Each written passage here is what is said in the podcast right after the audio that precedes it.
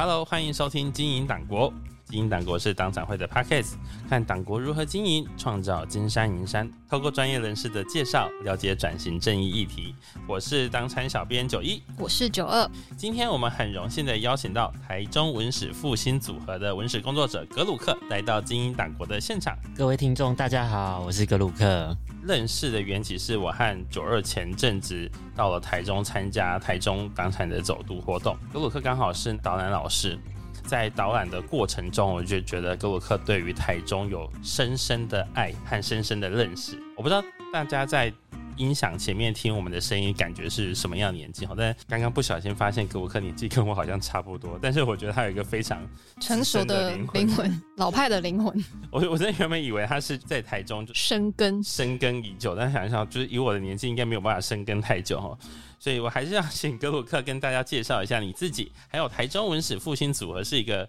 什么样的团体？你们都在做什么事情？其实台中文史复兴组合要从大概诶已经快要十年前了，大概现在是九年多开始。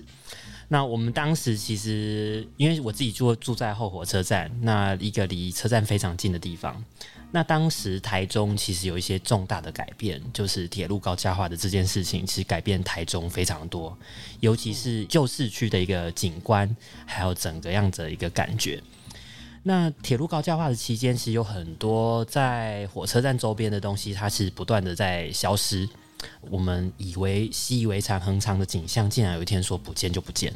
那难道我们不能做些什么吗？台中文史复兴组的契机就从这样子而开始，所以我们觉得想要留下一些东西。所以其实你们不是很考古式的去做些什么，而是让这些东西即将消失，或者说即将可能消失的东西，尽量留下更多他现在的记忆吗？我觉得也可以这么说。那其实当时的想法是，这些像火车站周边有一座铁桥，是叫做回桥楼康，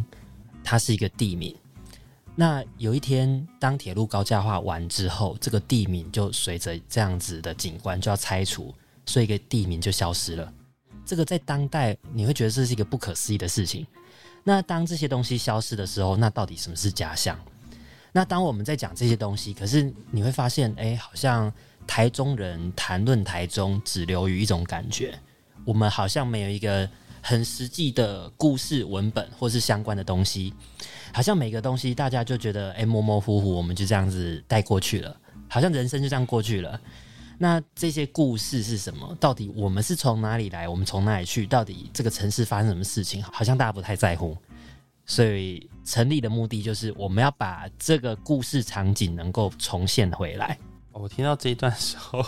嗯，我鸡皮疙瘩全部起来了。哦，我们都知道这些市政府都会帮忙做市制嘛，对不对？但是就我一个某种意义上，虽然学历史人来讲，我其实很少去看那些东西。一个城市的记忆好像应该是属于这个城市的人的，但是那个记忆好像属于官方的存档。台中文史复兴组的话，好像就是希望让更多的台中人拥有台中的土地的记忆。对，没有错。那刚才讲的这种什么台中事史，还是什么什么史，或是我们在历史课本上面看到那些东西，它就是好像什么年代发生什么事情，然后什么事件，可是没有人曾经告诉我们，这个事件就发生在你家的旁边，可能某一条街道、某一条巷子，或甚至曾经存在过的一个老空间。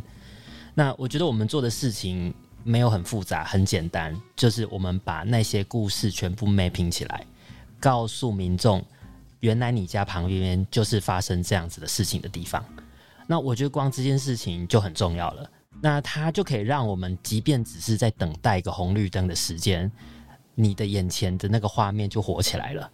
今年本会工作关系哈，所以我们对台中市一所就多了比较多的认识。就像你说的哈，就等红绿灯，对，就正在等红绿灯的时候，我就看着市一所和旁边的旧市政府嘛，对不对？对。然后我就看着他的时候，我就心中就想，就是这里呀。我妈妈的娘家台中市，小时候很常经过那边。以前经过的时候的感觉就是，这边有一栋日治时期的老房子，对，白色的，美美的，美美的。就像格鲁克刚刚说的，你好像真的会在，因为知道这些故事，在那个路口，它就不再只是一个单纯的路口。对，所以我们等待的时候，其实你就开始想象啊，原来这个一百年前谁曾经经过这里？哦，原来这是这个当时中央书局的张新建。他所上班的路线，原来就是我们今天走的这条路线。对，那这些东西我们就可以去对应到说，原来这个城市为什么会长成现在这个样子，它一切就会有它的理由存在，而不是一个我们好像很习以为常，只是看到现在这个景象，我们去抱怨现在的都市市容，可是它其实是可能背后有个原因，它的每样东西都是经过堆叠而来的，这个城市它不会莫名其妙就长成这个样子的。我们如果理解了这些东西，其实就有机会改变一些事情。今天的节目哈，跟之前高雄和台南的会有一点点不一样哦。高雄和台南的我们会是一个很真正的，我们就下去走。但是因为这一次我们在台中的这些地点，就在火车站周遭，它不需要一个很明确说我们那个顺时针绕一圈就把它们全部走完这样。所以我们等一下会用一个比较连接式的方式，带着大家去在空中去遥想着你要怎么样去。认识这些台中的不当党产有关的这些奇妙的小地方，他们是如何形成一个台中的交织缜密的这样一个人际或是经济网络这样一个地方。好，那我们首先开始还是要请格鲁克跟我们简单的说一下，对于台中人来讲，我们这次走读的起点台中市一所是一个什么样的地方？其实我觉得。在讲市一所或周厅这个区域，可能每个人对它会有一些可能不同时代的一个记忆。那以我的年代来讲话，因为我其实其实旁边就是巨人国中。就它离学区是一个非常近的地方。其实我们所在的市役所跟州厅，并不是我们所谓的旧市区的中区，它只是在西区。那西区它算是一个文教区，台中女中、大同国小、这个居仁国中，那还有再往第五市场的方向走过去一点点，其实就是中校国小。那它其实这几个学校都算是历史非常悠久的学校，所以对我们来讲，哎，好像到了这个市一所或州厅附近，就是我们要上学的路线，或者是我们要去办公。那它是一个老旧的办公厅舍。所以其实我们会觉得，哎，好像很习以为常的，就是一个旧旧的办公厅，那它是一个华丽的建筑。那对于过去来讲，可能我们没有那么注重说啊，这是日本时代的建筑，还是说它是一个怎么样时期的东西？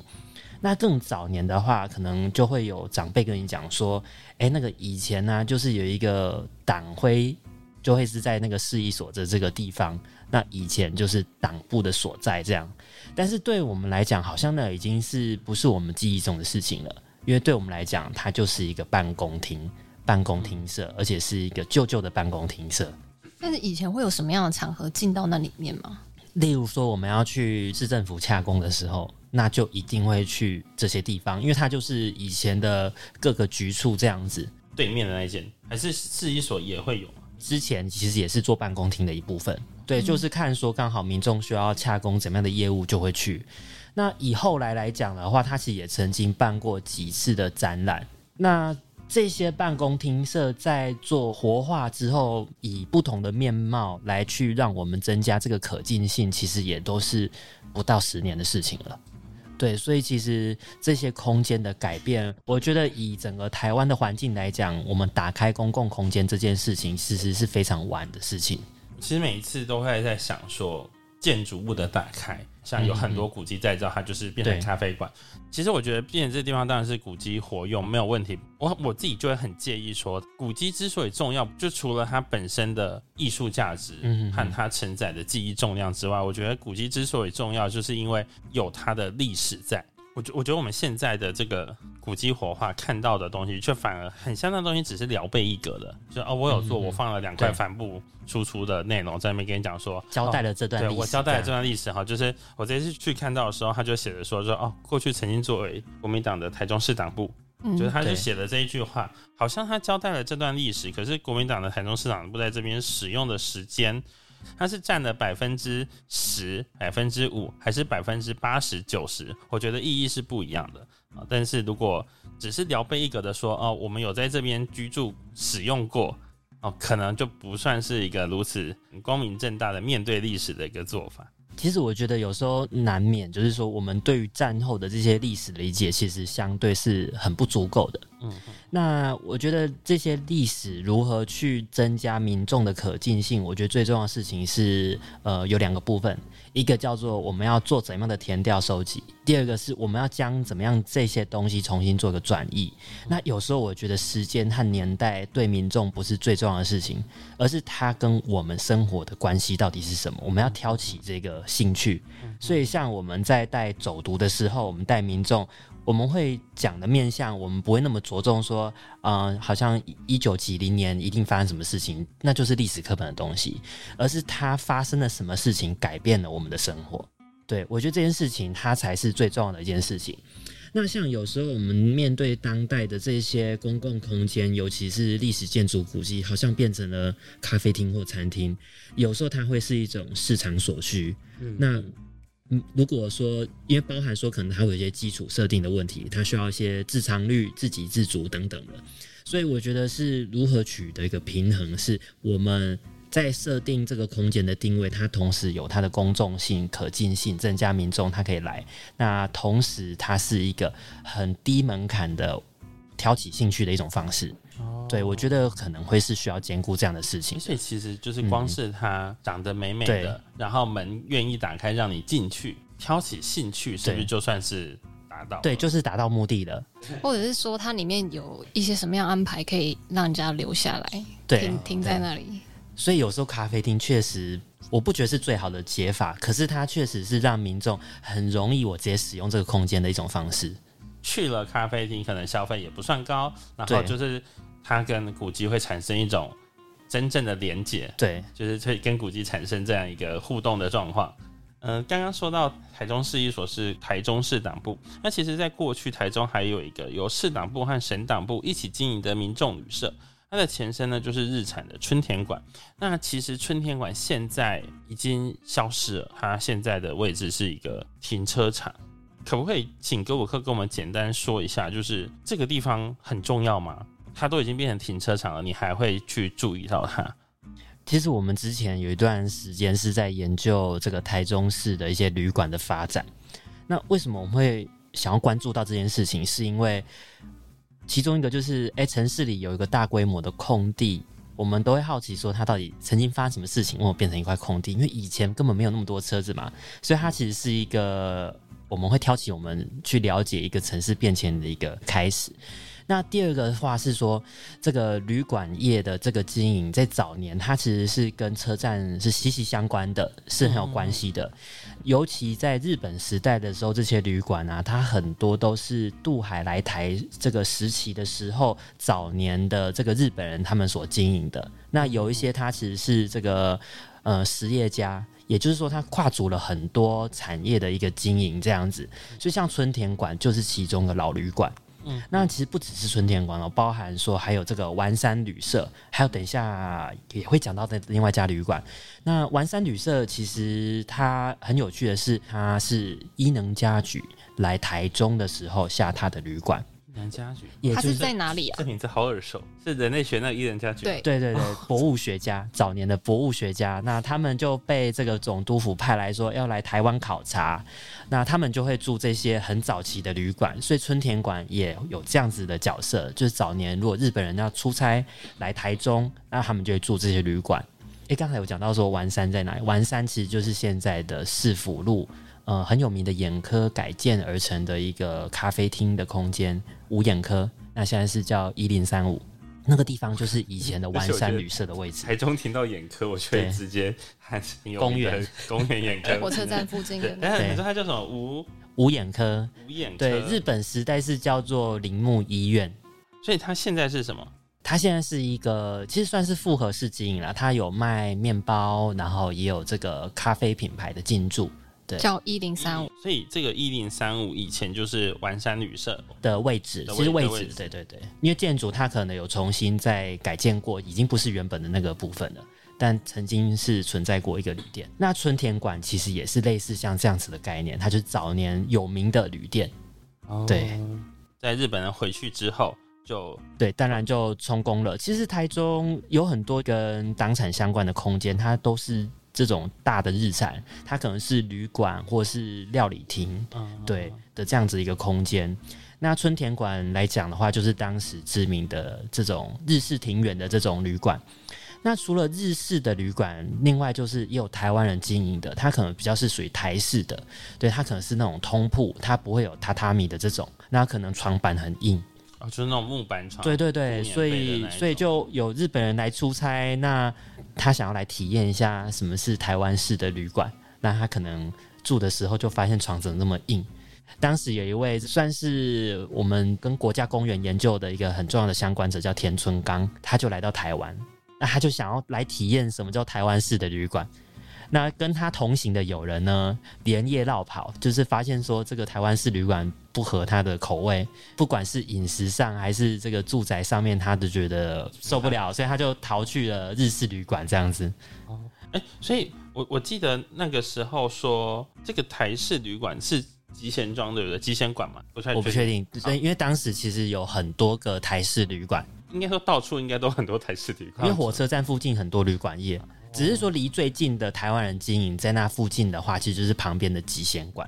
那有很多城市的空间也都是持续继承的，像旁边的这个吉贤馆，现叫吉贤旅社，对，那它其实是经营到现在到战后。虽然说不是同一个建筑物，但它也就是我就是开旅馆，我觉得开到现在还在继续经对，很了不起，是蛮厉害。对啊，其实我觉得在台湾要经营一个这种百年老店，真的是一个不容易的事情。坚持一件事情，这样子能够做超过一百年。你这让我想说，下次要不要去住住看？不是我不知道能不能够像 田生刚一样能够接受他，还是会像他的同事一样就连夜绕跑。但现在都改建啦，所以当然都是符合我们当代的居住空间了。刚刚说就是这个春田馆，它现在是一个呃停车场哈。从这个停车场往前看呢，如果在更久之前，你其实会看到台中的太阳饼。老店哦，就是那个太阳堂。那其实对我来说哈，太阳堂是一个非常有记忆的地方。吃太阳饼这件事情就是一个好像理所当然的事。好，那个时候呢，我还记得说我搭车回台中的时候，那个当时还叫中港路哈，就是现在的台湾大道，它上面会有满山满谷的太阳饼店啊，太阳饼老店、正牌太阳饼、太阳饼创始店。就是正宗口味，巴拉巴拉这种发明人的店，发明人就之类的。那我那时候看到的时候，觉得说，换句话说，还有这种用法，真的太厉害了哈。但是从从小我们就知道，有一家店，它的门口有太阳花的马赛克镶嵌壁画，那一家店就在自由路，哎，在二十三号，对对？自由路二段二十三号。那现在我们那天看的时候，是不是一个民宅看不出来了？有请德果克给我们讲一下盐水龙的这个壁画当年的故事。现在他们为什么就选择了隐居龟山？其实这个老店它是非常低调的，就是说它的建筑外观它是素雅的，甚至它的招牌呢，它也没有特别花俏，它就是写着“太阳糖饼店”这样子一个字。那你会看到一个蓝色的招牌作为它的底色，然后蓝底红字对，然后它上面的字呢，你可以细微看到好像有一点哎手做的痕迹，那个其实就是盐水龙所做的它的视觉商标，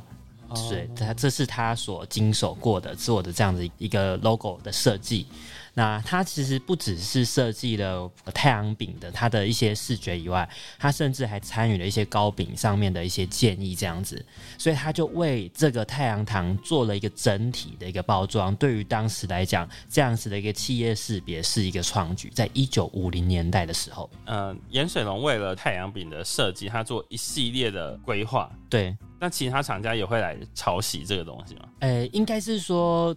太阳饼这个概念，这个名字就是包含在盐水龙的设计里面了。连这个名字都对，因为以前它其实就是社口的这种麦芽饼、这种糕饼的东西。盐水龙做的事情，他跟丁特秀美女士在日本时代其实就已经熟识了。他就想说，哎，把林少松先生他先生在社口，他们其实都有买饼的这个习惯，所以他们就想说，那干脆。我们自己来去做这个样子一个糕饼，那同时盐水龙先生也给予了一些建议，所以就以太阳的这个意象作为我们饼它的一个包装。那其实我们在一些过去的影子就会发现说，其实盐水龙他在日本时代的一些创作里面，他对向日葵其实是情有独钟的，包含说我美术协会台阳美术协会，它也是以太阳的意象。嗯。所以，其实我们在太阳堂饼店的这个设计里面，多少都可以感受到，其实它对这个东西是有个呼应的。它跟台阳的 logo 其实是有点雷同，甚至是接近的感觉。所以盐水龙先生他其实是一个谐音梗的爱好者嘛？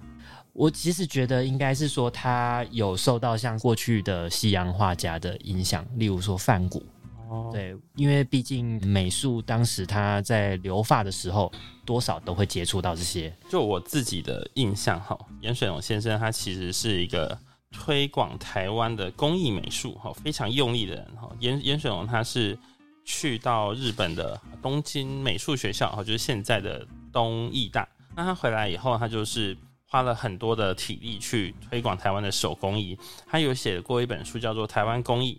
把对于世界来讲，台湾有什么特殊的，他不希望台湾的工艺都是去学别人的，去发掘这个属于台湾在地的艺术特色形式。所以他在创作的时候画了很多的呃原住民的题材，或是说他是使用了很多那种原住民的那种图腾当成是他的设计的底稿，所以他有做一些像是领带原住民的那些，不管是百步蛇图腾也好啊，或者是其他的类型的这种图腾也好，就当成是他一个创作的基底。这样子一个做法其实是非常现代的哈，而且是非常不会退流行的。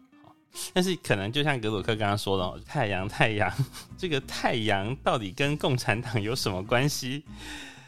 我自己是觉得很当时的特务吧，应该说当时的特务，他们就会找一些奇怪的名词来说哈，就像东方升起了一个红太阳，在中共那边是说东方升起了一个红太阳，是在指涉毛泽东哈，在赞扬毛泽东，所以我们所有的跟太阳有关的东西，是不是就会容易拿来被扣帽子？所以太阳花是不是就是因此才被扣上帽子，被迫尘封？对啊，就是当时就是你只要有一些好像。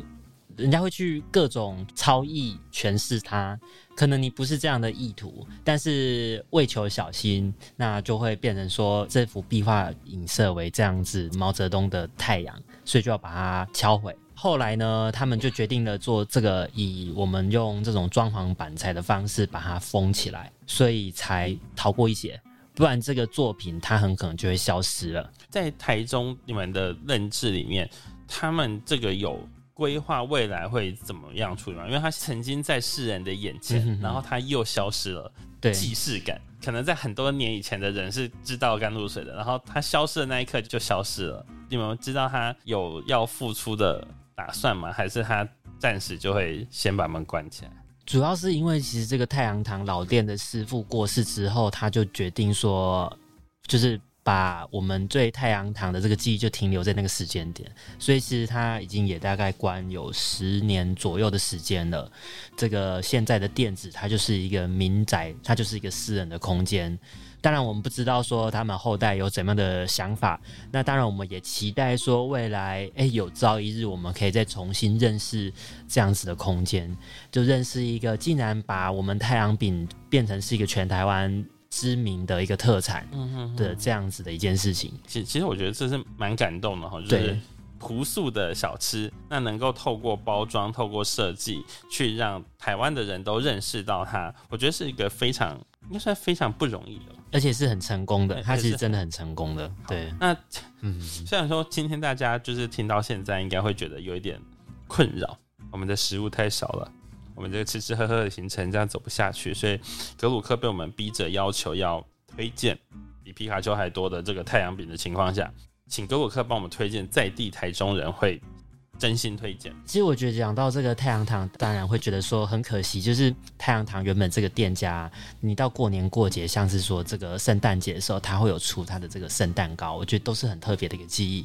那其实后来虽然说这个老店不做了，可是其实周边还是有很多太阳堂。那我觉得如果大家来到台中啊，可以顺便来逛一下，例如说像我们的这个新太阳堂饼店，它其实也是结合艺术的一个一个这样子的一个店家，其实就是我们的这个。王水和艺术家，新太阳堂饼店，它在哪里啊？它其实是在这个彰化银行对面，在自由路上。其实这样的店家，他汪水和老师，他是知名的艺术家，早年的电影看板都是他所画的。那甚至他还参与了许多的这个美术平面设计，那甚至做到室内装修建筑，在台中的街头很多地方都可以看得到他的影子。例如说，我们公园眼科地上的那个字，哦，就是选自他的水和原体。那里我们在这个市府路，对对，你说选自它的水和原体，所以它有一套它的字体。对，它有它的字体。哦，这好强哦！我觉得这个其实是它从过去的电影看板养成的它的特色，所以它就有它发展出它的一个特殊的字体这样子。啊，对。那像建筑的话，就有这个南叶大舞厅，位在这个市府路跟中山路口的南叶大舞厅，就可以看到他作品的影子。对，那现在这个新太阳堂饼店呢，也是里面我们可以看到许多。王水和艺术家相关的创作融合在这样子的一个糕饼的包装里面，那甚至里面还可以看到他的这个雕塑作品。所以你说新太阳糖饼店里面可以看到王水和老师的作品，那或者是像是附近一样，也是在彰化银行旁边，你可以看到有一个红砖色，那我们可以说是一个民间的一个城野式的一个建筑物，它叫做全安堂。全安对，那或者是另外一个名字叫做太阳饼博物馆。那我觉得也都是值得能够到访，是安全的全平安的。对，它其实以前是一个药局，药局改装成的太阳饼博物馆，漂亮的那种红白黑的城野式建筑。红，你可以外观就可以看到很明显的一个红砖的一个特色。九二，你也是台中人，你好也我不是台中人，对不起，你在台中生活过三年。没有，我刚刚只是好奇圣诞糕的部分哦。圣诞糕每到圣诞节的时候啊，全台湾的教会啊，如果你去做礼拜，你就可以拿到一个圣诞糕。那通常是用绿豆糕做的。那其实我自己对那个绿豆糕没有到那么喜欢，因为我觉得有时候很有有的好吃，有的不好吃啦。坦白说是这样子。那有的会有加梅子，我就不太喜欢梅子口味的。可是台中的太阳糖，我觉得不一样，就是。民族路教会啊，你可以吃到的圣蛋糕，我觉得是全世界最好吃的圣蛋糕。我觉得这里面包含了非常多的个人的爱。全世界最好吃的圣蛋糕，真的太……我都想吃了。哎，可可是你刚刚说它是太阳糖做的啊？对啊，太阳糖收掉了。对，所以就没有世界最好吃的圣蛋糕就消失了。对，可是其实它用的概念是状元糕，哦，它是传统糕饼的状元糕去转换的，所以其实我觉得。状元糕，你大概可以吃到这家太阳堂的这个圣诞糕的味道，它就是中间是有包花生。那现在有的状元糕，它会中间放芝麻，对，那味道我觉得是很相似的。你说口感那对口感味道，我觉得状元糕是一个很很可爱的东西哈。它热热的吃的时候，你会觉得它就很松软，呃，有那个米的香味。那等到它放凉了以后再吃的时候，它吃起来又 Q Q 的。就是很有口感，那有一点可以有那个咀嚼的感觉，所以所以一般的圣诞糕，你说是绿豆糕的形象的话，它应该是那种吃了会嘴巴会很干的那一种嘛？其实你刚刚讲的状元糕跟另外一种状元糕不一样，状元糕有分成是那种我们在可能夜市还是什么那种，你有看到蒸的那种，讲不是那种，不是那种，其实有另外一种糕饼的状元糕，它其实呃可能有一些在台式的传统糕饼里面还有另外一种状元糕。完蛋了！我刚刚想的也是夜市的那一种，有有两种，其实是有两种，它就是冷冷吃的，不是这种，所以其实比较不是糯米白色的这种，它也不是绿豆糕，它应该外面也是用这种去豆沙压制而成。我和九二刚刚非常的震惊，哈，我们两个认识的状元糕和格鲁克认识的状元糕完全不一样，所以我们现在很急的在用手机搜寻，应该确认说到底是哪一种东西。好啊，那我知道你讲的状元糕是比较像凤眼糕的那种东西，类似它其实就是用狗啊混，然后通常一般来讲是放这种花生，嗯，那有的会放芝麻，有的叶子它可能中间是放其他的豆沙夹在中间里面的，那有时候会放你讨厌的梅子这个就不会，因为这个就是状元糕，就是好吃的。我说好吃的。哦，状元糕本来就是这个样子，对，然后圣诞糕才会放梅子，哎，不是。圣诞糕，其他我们最常见的是用绿豆糕，可是，在太阳堂老店呢，他用的圣诞糕是直接用状元糕来当做他的圣诞糕，所以就不是用绿豆沙的这种绿豆糕，被搞混了。所以状元糕不是绿豆沙，不是啊，绿豆糕是另外一种东西。状元糕是蓬莱米蒸熟加上花生粉或芝麻粉。哎，不是，这个是夜市的。这是夜市的状元糕，它是热热的，然后去蒸出来的，所以外面是有糯米的口感，然后中间包的东西就是一样会有花生、芝麻，或是有的人可能会放豆沙。那我讲的是传统糕饼，它是做好用糕模去压成的状元糕，就是模具去对模具压的那一种。那它是就是用狗啊混去用的。这其实是不是？我觉得这种状元糕是不是台中的特产呢？哎，我觉得不只是台中，可能是中部地区，可能中部对中部可能会有，因为云林或是北港。国阿混它可能我不太确定它的成分，可能它里面也会有一些那种呃糯米粉，可是它的处理方式可能不一样，它应该是用熟糯米粉哦，对，应该算是中部的一个特色，因为像是在万春宫旁边的异乡斋。它其实也有类似的这种状元糕。我记得我去云林北港的时候，好像也买过这种东西。对，那那我们知道，大家去台中的时候，你除了太阳饼可以买，除了柠檬糕可以买之外，大家还可以试一试状元糕哈。他们都说口感非常的绵密，不是那种我们吃的那种锁喉的那种绿豆糕。它是真的入口即化的。我觉得今天录音师在接我们说话的时候，一定非常痛苦。所以本集我们在介绍台中糕饼。台中糕饼很重要啊，就是一个城市，它除了历史、它的文化之外，我觉得记忆的很大一部分就是食物。好像我们这次去的时候，我看了，你说义工们会去的地方，义工会去的那些地方，然后就有一个朋友推荐了我一间叫做越南你好的越南料理店，米线套餐，它上来就是一个很大的米线拼盘，米线拼盘。对，我我觉得一个地方。去到哪里我们都要吃饭，去到哪里我们都要吃点心喝饮料，所以某种意义上就会形塑我对这个地方的记忆。不过确实就是有一些吃的东西在台中是蛮重要的，像刚刚讲到糕饼，其实台中就是糕饼的故乡，没有错。对不起，我们讲了太多的台中的糕饼之外，大家回来我们这下在春天馆哈，还有另外一个地方也是现在。你走过去，你看就是啊，就停车场啊，哈，呃，它其实非常的重要啊，就是天外天剧场。我，我想再次跟格鲁克请教一下哦，对于台中人来讲，天外天很重要吗？或者说，天外天在台中人的心中是什么？就是它前阵子被拆掉了，那对你们来说，它是一个很重要的地方。类似像这样的空间，它对于当代来讲呢？我觉得记忆是断裂的，所以天外天基本上它到战后到我们现在当代，这个记忆是完全断裂的。那我们可能比较知道的是，它叫做国际戏院。它在国际戏院时期呢，不是那么好印象的地方，因为它后面就是红灯区，所以对于住在后火车站长辈啦，或是附近的人会说啊，亚摩基风化区设置在那里。所以对于大家来讲，其实大家已经丧失了天外天的记忆了。哦，就是现在的年轻人基本上对他其实是不知道的。不知道，我们会常常讲说，其实有很多东西是再发现，我们不敢说是发现或是第一个还是什么的，因为有很多东西它本来就存在在那里的。对。那我觉得这个就是历经了我们过去的戒严的时期啦，传统的教科书。我们不太介绍我们自己所生活的地方，所以有很多的这种生活的东西是我们要重新再认识的。哎，可不可以是认识台湾那一套教材？哎，应该是我们是新课纲，我们不是国立编译馆。好，所以我觉得像高高的围墙卸除之后的空间呢，往往我们有机会认识的那一刻，却是它消失的那个时间点。就像糖厂、酒厂，还是一些工业遗址。在过去的十年呢，它被系统性的遗弃。我们有机会认识它的时候，它是要重新被开发的时候，所以它其实是无缘让我们认识。我觉得天外天也是一样的，空间对于我们的记忆。那就像你你在走读的时候跟我们说，就是那个反攻抗日列车之后，我在路上看到那个铁轨的时候，我才会有那个感觉。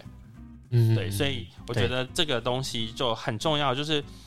好像历史跟我们没有那么密切，但是我们其实眼睛都会看到历史，只是你有没有一个东西把它串联起来？这可能还要再请格鲁克跟我们再多讲一些天外天的历史。那这样子，我们走到了那个停车场，说不定那个天外天虽然已经拆掉了，可是透过想象力，它还是可以活生生的在我们眼前。其实刚刚讲到狗魂那恰，我觉得。说起来也跟天外天会有点关系，怎么说呢？天外天剧场的新建人他是吴子瑜，吴子瑜的话他是吴鸾旗之子，他其实对于当时来讲，你可以说他就是台中首富，台中很有钱的一个家族这样子。那有一个传说就是说，哎，他们家就是现在的这个新时代购物中心，就刚好也是位在这个停车场的旁边，以前天外天剧场的旁边。那当时呢，吴子瑜要搭火车，他要搭火车去太平冬瓜山他们家的另外一个别墅，当然现在已经是变成他们家这个祖坟，也是一个国定古迹的地方了。那当时他要搭火车，然后他就打电话给这个中南线台中站，说叫这个车子要等他。这么对秋对，等下我们前阵是不是有个新闻是执行长希望高铁等他两分钟，然后就上新闻了，对不对？当时的媒体没有这么可怕，而且大家没有自媒体，对，当当时没有 FB 可以骂，对对，可是就变成传说故事，留到现在这样，大概有这样子这一段故事，你就可以知道说，哎，他任性，对他的这个任性呢，让他想要盖一个剧场就盖一个剧场，所以他就花了非常多的钱来去盖这个天外天剧场。当然，盖剧场的原因也有很多的传说，例如说，因为他去乐舞台看戏，椅子被人家坐走，那对方就说啊，上面又没写你的名字，于是就要盖一个戏院，然后每个椅子上面都有他的这个名字的标识或代表家族的一个标识。真是有钱就会任性，所以因为他家的剧场就是全部都有他的名字，对，每个都有他的名字，每个都有他的标识，啊，所以每个都是他的位置嘛，哎，不会被坐走了。这样，我觉得回到当时的时空背景，一九三零年代是一个怎么样的年代？它是一个我们开始发展现代娱乐的一个年代。我们好像看电影是一个很日常的一个娱乐。我们将这个留声机结合了这个无声的电影放映，它就是一个有声电影的开始。所谓的跳舞时代，所以那个时候已经不是有旁边说书的。其实还是会有交杂的，对，都是交杂的，因为东西的演变它不会是一个断点的，它是一个有一些过渡时期的。可是基本上当时去娱乐生活、现代注重生活品质这件事情，我们跟当代不会差异太大的。所以当时呢，主要的戏院都是在前站，后站是没有的。当时的一些戏院演的都是日本人喜欢看的东西，没有台湾人喜欢看的歌仔戏啦这种，甚至这些士绅他们有的会想要看京剧。对，所以于是他就自己来盖一个戏院，邀请戏班来到台中来去演他们想看的东西，其实蛮赞的，当地人应该会蛮喜欢的。对，其实我觉得这个概念就像现在可能有一个，就假设我是以前的高雄人，然后高雄没有一个好的舞台，所以没有乐团来，所以我就自己盖一个魏武营，自己盖好，然后自己请乐团来演，对，然后等于自己开了一个那种艺术代理，就是。规划我一个月接下来的行程的这种感觉，对啊，对，我觉得其实这个概念有点像什么，有一些像，呃，可能现在经商有有成的这些这个中小企业主，那他觉得说，因为缺乏什么资源，他自己就投入做了某个东西，然后邀请人家来，我觉得是这样的概念，或就像说我们小规模来讲好了，哎，我们觉得这里缺乏一个译文阅读空间，我们进一个咖啡厅，做个书店。我觉得其实类似这样的概念，只是说因为他够有钱，他可以盖个戏院。对，那我们会觉得哎，好像有点夸张。可是对于他的财力来讲，可能是刚好，不就只是类的，对之类的。所以天外天他就有很多这样子传奇的色彩。它的出现，它的存在也是一个戏剧性的出现，但它的消失也是一个戏剧性的结束。怎么说呢？因为我们不确定他后来的经营状况啦，但是。听说是没有到很好的状况，那包含它盖完不久之后，直接进入了太平洋战争，结束了日本时代。那结束日本时代之后呢，国民党他们想要去修筑这个台北的梅屋夫，也就是这个国父对国父史迹纪念馆，因为孙中山曾经下榻过这个地方，所以于是他要找一个人来有这个这个爱国热血的情操。然后向往祖国，对，又要口袋够深，然后于是呢，就找上了吴子瑜扮演这样的角色。当时的这个吴子瑜呢，我相信他的心情是很复杂的，因为他某种程度他也要为了自保，那为了留活口，那或者是有一些可能无奈的被迫需要卖掉的这个戏院来去经营这个国父史迹纪念馆。现当时不叫国父史迹纪念馆，对，当时叫梅屋夫，然后是新生活宾馆。就有了这一段，把天外店卖掉，用他那个资金去投入美屋夫的经营。对，没错，然后来付这个租金，又要负担这个修缮。当然，我们觉得我们宁愿不要美屋夫，我们也要天外天。太太重的观点了，太重的观点，就是台北人观点可能会希望是美屋夫吧。对，可是美屋夫那个地方，坦白说，大家真的是经过很，应该很少人知道那个地方可以参观。在那边就有很多爷爷奶奶，就是被推去看梅花，然后就是感觉是一个城市中的惬意的小地方这样。呃，本会在去年哦出版了一本书，叫做《党产侦探旅行团》，针对天外天，针对吴子瑜的心情有特别深刻的描写。就是如果大家觉得想要理解一下，就是这个天外天到底和党产有什么关系，可能可以去参考一下。其实我觉得天外天简单来讲，就是它就是一个台湾史的缩影，就在这个戏院里面。所以其实你认识天外天的过程，就可以大概理解说，哎，当时的人们的一个不是这些东西。台湾史不就已经断了吗？我们是不用写未来。好，这好就经历 政权的那个包含说，可能我们当代对于这样子的空间，然后文化保存的议题，我觉得在里面啦。所以，所以他以前可以。演歌仔戏、演京剧，他也可以演那种新式的戏剧。对他也可以演演新剧，对舞台剧这些，因为它其实就是一个欧式剧场。哦，它甚至可以放电影，对不对？对，它是一个我们会特别讲说，不是叫天外天戏院或电影院，我们不给它这样名字，我们是叫它天外天剧场，是因为它的存在一开始就是为剧场而设计。它就是像一个歌剧院这种大型的这种空间，所以对于这个空间来讲，它其实表演艺术本来就是它可以做的事情，而不只是放电影这件事情。嗯，所以我们常常会给它一个形容，叫做八十年前的台中歌剧院。就是它的建筑似乎也蛮功法上蛮厉害的，对，它是很奇特的。呃，我们刚刚说天外天是在后站哈，那。现在对于我觉得对于现在的人来讲，就是因为台中火车站这个前站后站，因为已经高架化了嘛，所以你这前站后站的穿越，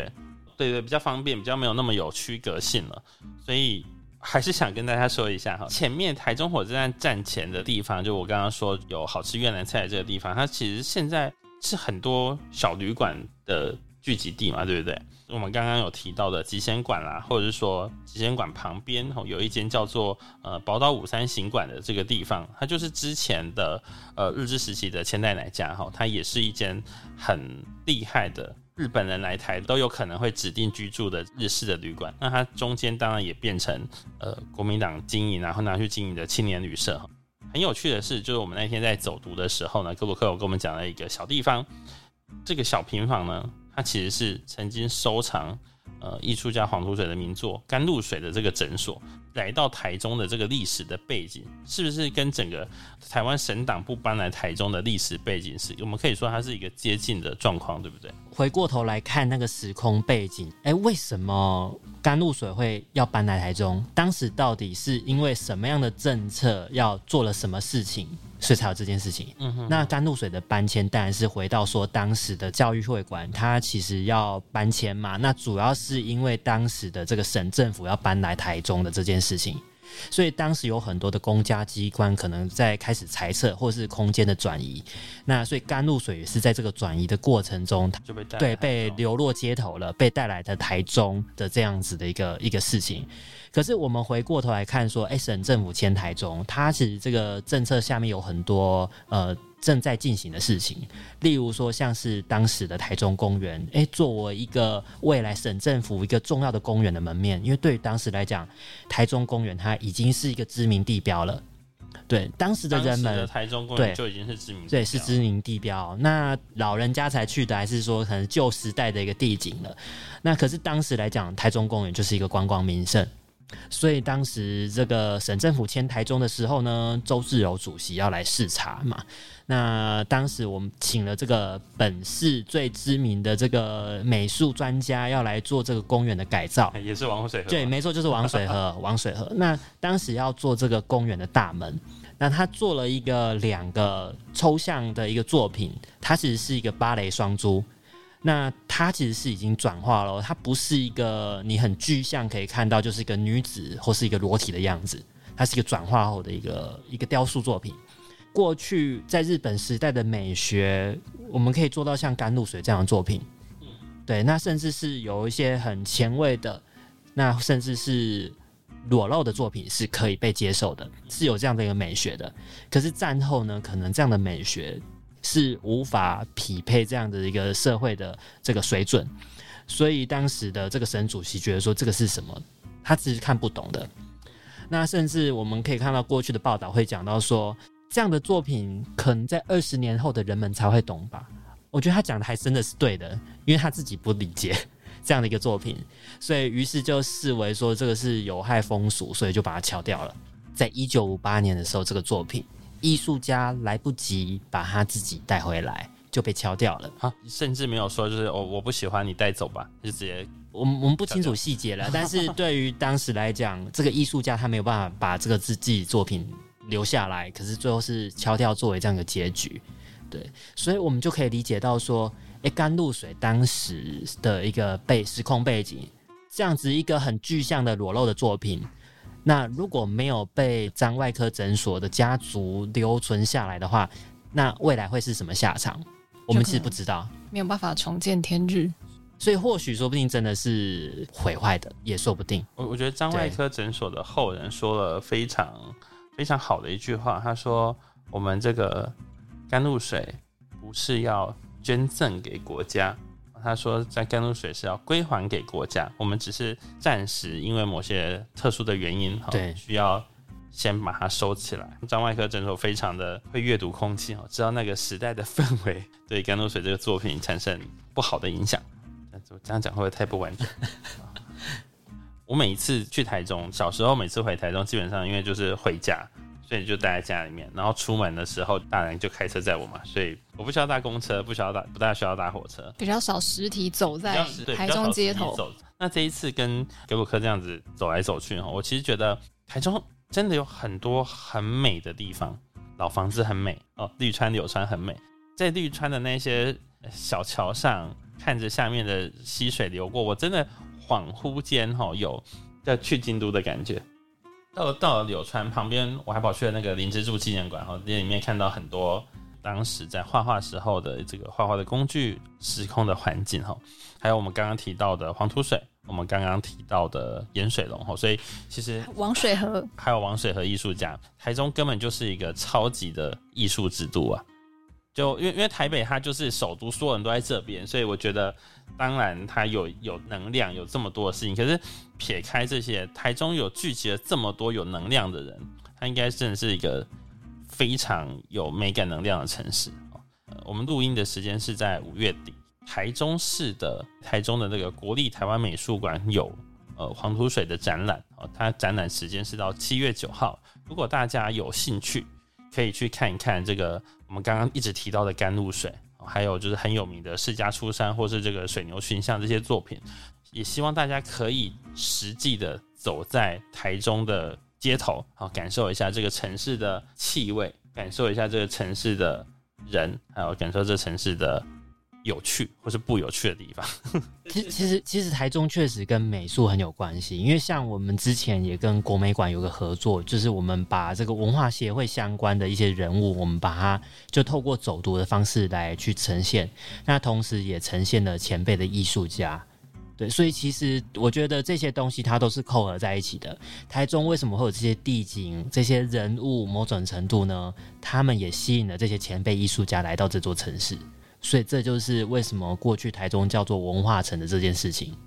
日本时代末期到战后初期到一九九零年代都还有这样的称呼，对，呃两千年代也有啦，只是大家会不认同和不无法理解到底这个文化城是为什么，因为它其实在当代已经遭奸体啊，你看不到了。所以台中早期就在很久以前被称文化城，所以这个名字留到了。就是记忆已经消失了，活着的人已经没有过去的那段记忆，所以其实有很多东西，就像说我们要再发现一样，再发现去重新理解为什么，那我们这样才可以知道说，哎，其实文化城的氛围，或是说台中过去留下来的地景，是跟这段故事有关的。对，例如说，为什么盐水龙它会有一个足迹在台中这么的深厚，留下了这样的一个作品？那其实盐水龙到处去上课，但是就是在台中留下特别多，因为在台中他有定居。哦，对，那盐水龙呢，他跟这个林献堂关系也是这个交情非常深厚，所以其实他也受到林家的资助，所以他才能够得以在国外游学。哦，我记得盐水龙他蛮早的时候就是双亲就走了。然后想说他到底哪来的钱去日本留学？对，还是林献堂，而且甚至他的证婚人就是林献堂啊。这个这个其实就是像之前我们讲到的这个是谁资助了这些艺术家背后的这个角色呢，他其实就跟这些士绅家族、大家族很有关系，包含说清水的杨兆家家族，得以让这些人物、知识分子、前辈艺术家聚集在台中，他们所感念感恩的人就是在台中，所以等于是说出资者或这些赞助的人，他们连接了这些人来到了这座城市。留下很多作品，留下了足迹，留下过去的这些痕迹，丰富了这座城市。所以，其实这座城市，我觉得过去来讲，它最重要的人人际网络，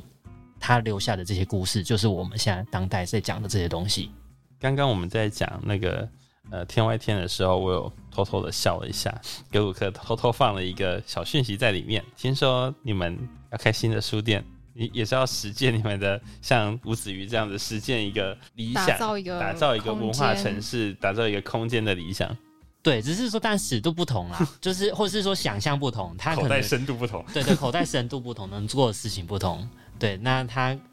他可能或许哎，某种程度确实留下一个传奇故事这样子。对，那当然我们的话，我们会想要是，我们想要做一个呃，以书店的空间这样子为主。对。是一个无人书店，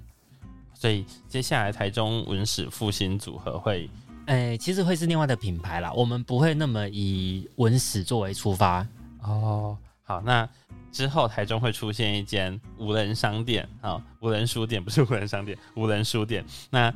还在计划中，还没有明确开幕的时间表。那大家之后看到的话，预计暑假啦，预预计预计暑假。虽然说可能有听过我讲的人，他想说啊，怎么都在预计，预计好久了这样子。那时候去年暑假，敬请期待，敬请中间穿插了很多曲折这样子，但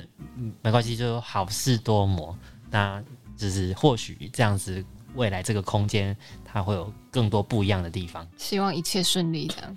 那给我克有没有什么话想要对我们的听众说一下？我我觉得大家来到台中啊，其实我觉得台中旧市区，尤其火车站附近，它有了一个慢慢不一样的面貌。其实大家过去可能相对比较不会来到火车站附近，因为会觉得它是一个比较脏脏旧旧或破败的地方。那随着铁路高架化。我们觉得他做了一个改变，可是他有一些好的改变，包含说重新让我们认识的这个旧市区这个地方。例如说，我们这个旧铁道现在已经变成了一个公园，就是绿空铁道。那这个就是我们刚才所讲到九年前希望留下的一个空间。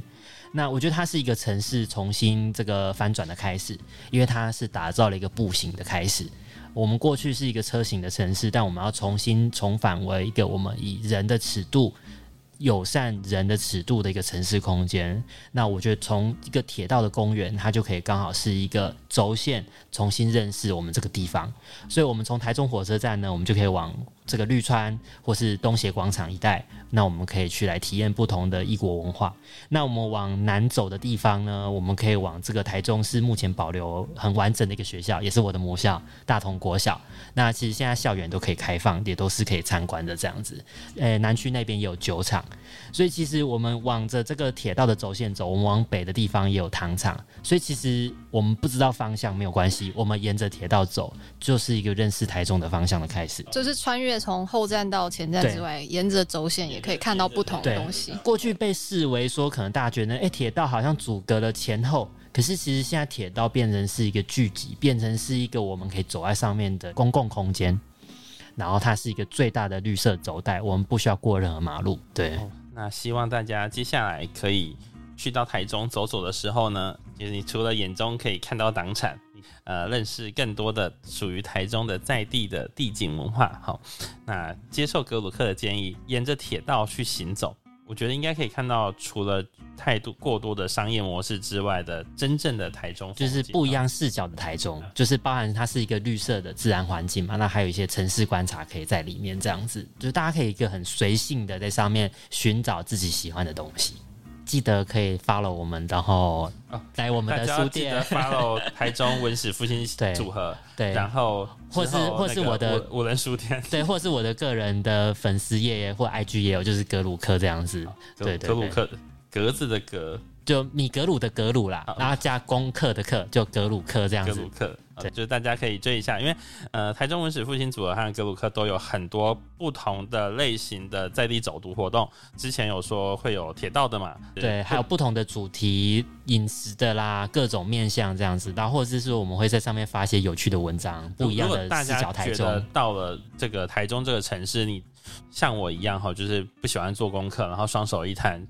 可以去参加一下他们的这个走读活动，副作用是脚会酸之外，哈，我觉得应该会得到收获很多很不同的收获，哈。好，那今天我们再次感谢台中文史复兴组合的格鲁克来到我们现场，精英党国，我们下次见，拜拜，好，谢谢，拜拜。